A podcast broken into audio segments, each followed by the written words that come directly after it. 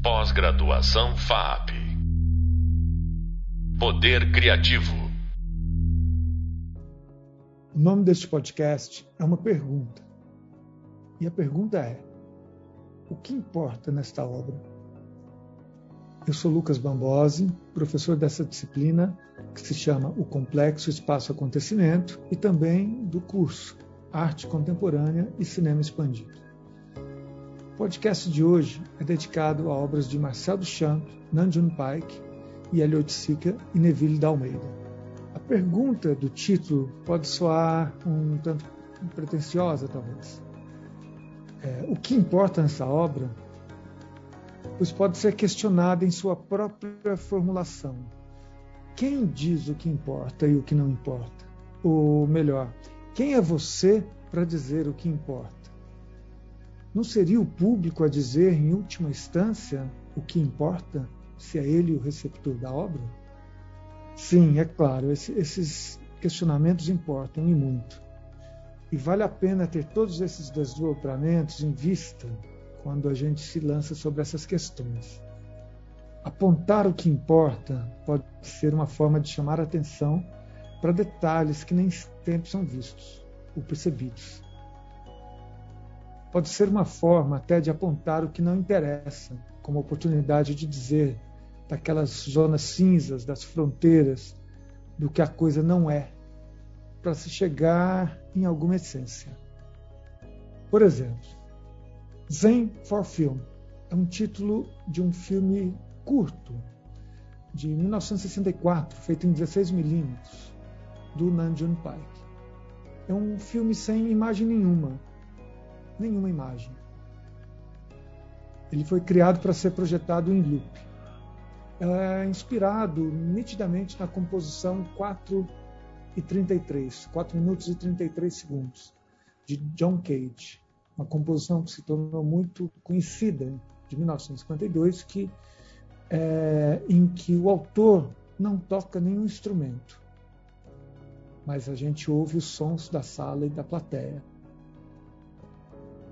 O 433 é associado, por sua vez, às White Paintings de Robert Rauschenberg, de um ano antes, de 1951, que são uma série de pinturas em branco que, em que não aparenta muito a ser visto. É branco, tudo branco.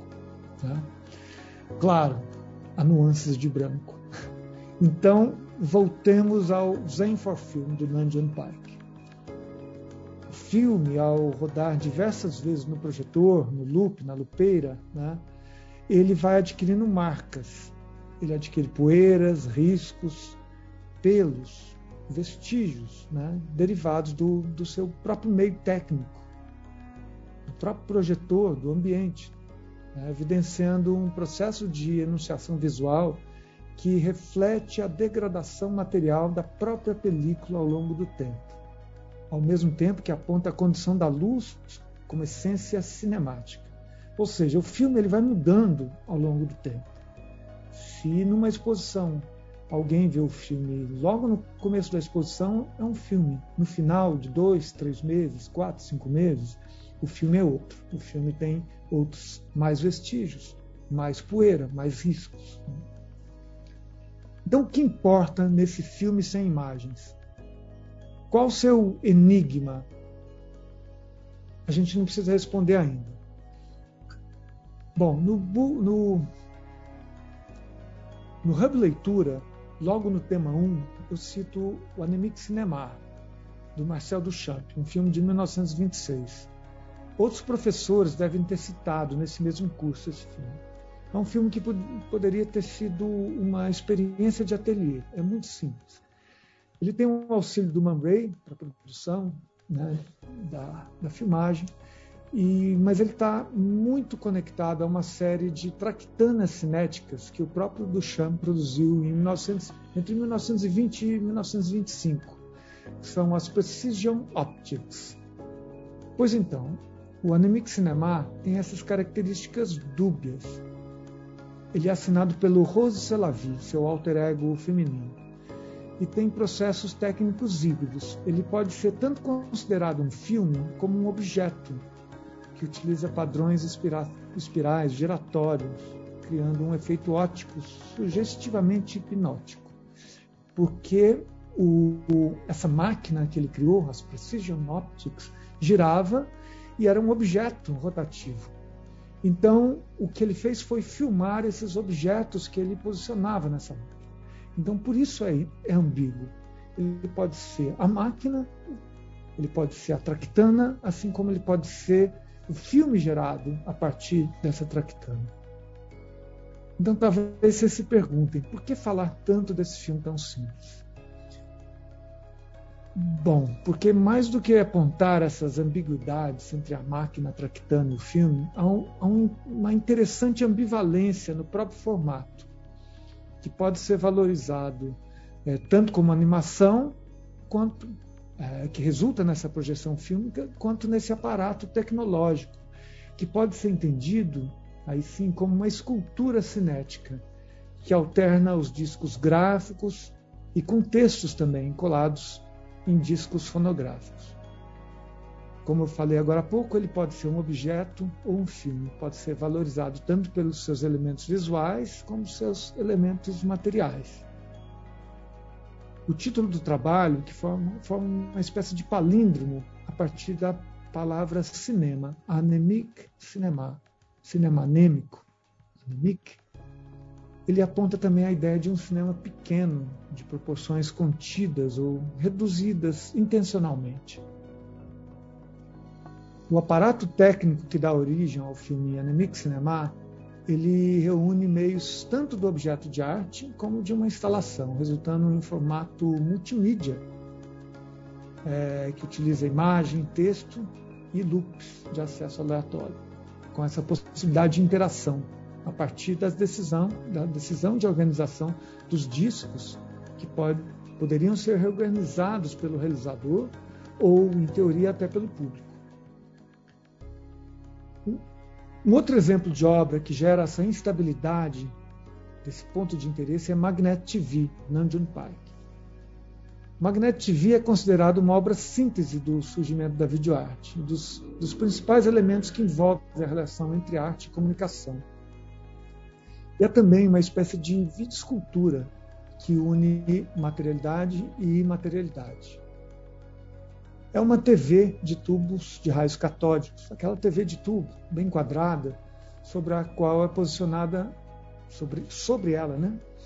Um ímã bem grande e potente, em forma de ferradura, aquele típico ímã de antigamente. Né?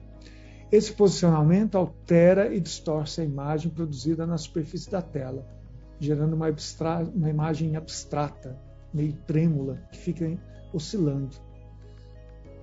É, essa, essa é uma forma vibrátil, instável, em estado de fluxo. É uma escultura que acontece em estado latente, em tensão constante entre sinal e ruído. Mas também a obra pode ser entendida como a caixa, a TV, o imã, ou seja, ambivalente. Ela já foi citada no Hub Leitura e no Hub Visual, mas vale a pena voltar àqueles questionamentos. O que importa na obra Magnet TV? A imagem e escultura eletrônica que se forma na tela, o conjunto de objetos, imã e TV, a distorção do sinal da TV, o sinal ou o ruído, a subversão do uso da TV, ou o ato do artista em afirmar um objeto banal como arte? Ou seria a interação do público? Ou seja, é uma daquelas obras que carrega enigmas. E algumas vezes o enigma é o que mais importa na obra. Fiz o meu primeiro filme, Jardim de Guerra, Jorge Malta, é um roteiro genial. Antônio Pitanga, Glaucio Rocha, Hugo Carvano, eh, Dina Sfati, Joel Barcelos, que bênção, que elenco. Este que vocês ouviram é o Neville Dalmeida, falando sobre como surgiram as Cosmococas, de 1973, em parceria com Hélio Sica. O encontro entre o Neville Dalmeida e o Hélio Oiticica é um desses acontecimentos que produz impactos que duram décadas. O Neville conta que conheceu o Hélio através do Vali Salomão, letrista, poeta, depois de uma sessão do seu filme Jardim de Guerra, que estava proibido e foi exibido numa cabine, numa sessão no laboratório da Líder, no Rio de Janeiro. E vieram as instalações. O que é uma instalação? É, é a soma de várias coisas. Não, a instalação, no nosso caso, é a soma de fotografia, com projeção, com ambiente, com criação, com invenção, com conceito. Certo?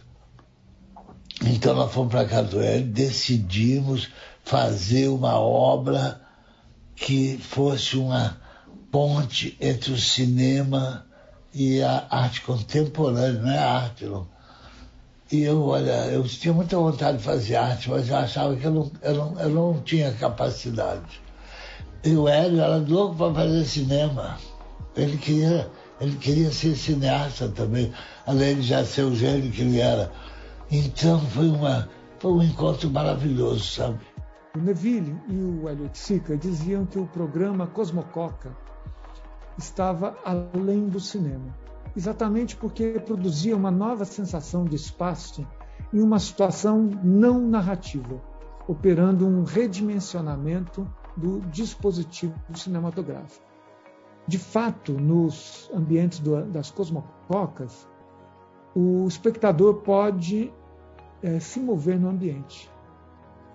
Ele está dentro da instalação, dentro do ambiente.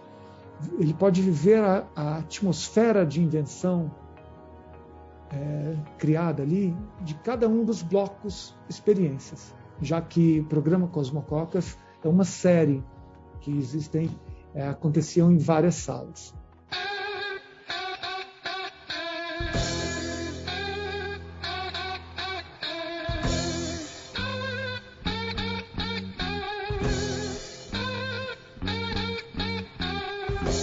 Pesquisadora Beatriz Ciliano Carneiro descreve o, uma das cosmococas, essa do Jimi Hendrix, que vocês estão ouvindo no fundo, em seu artigo Jardins Quase Cinema.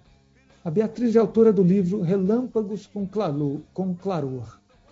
Lígia Clark, Eliot Sica, Vida como Arte. Esse é o título do livro dela. Assim, ela descreve essa uma das cosmococas. Essa, exatamente essa, se chama CC5, Hendrix War. Assim ela descreve. A sala está repleta de redes dispostas lado a lado, numa referência ao norte e nordeste do Brasil.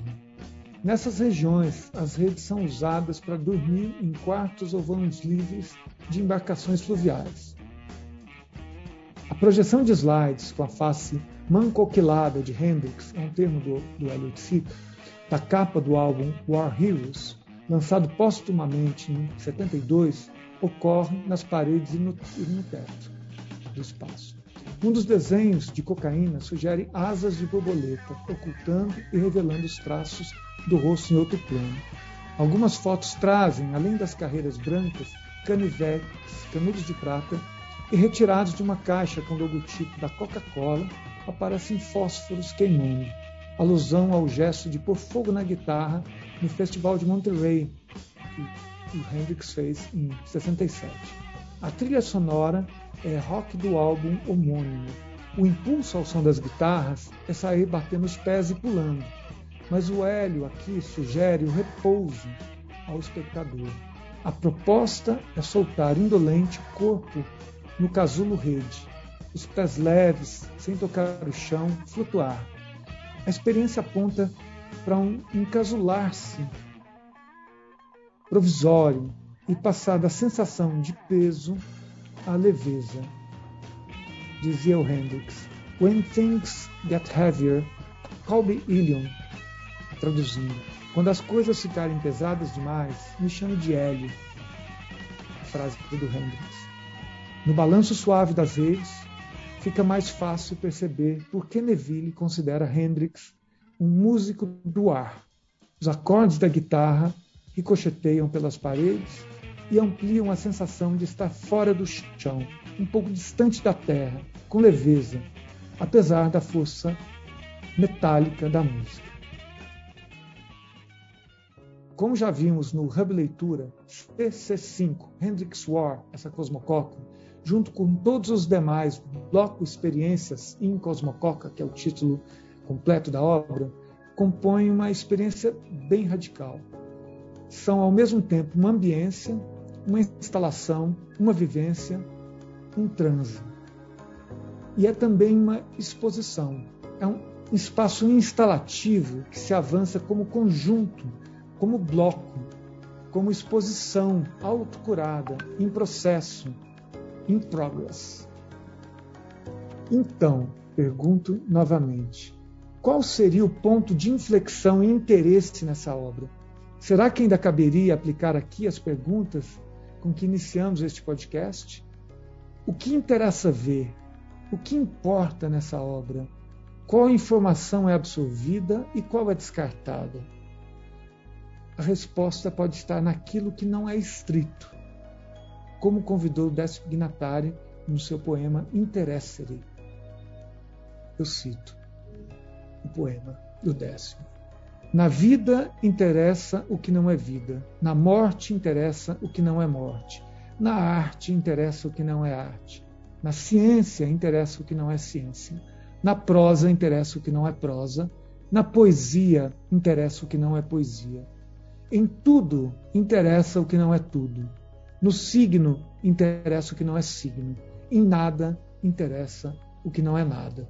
Décio Natari, 1976. Obrigado mesmo por estar com a gente aqui. O próximo podcast aborda o lugar do movimento. E a gente vai continuar investigando o espaço.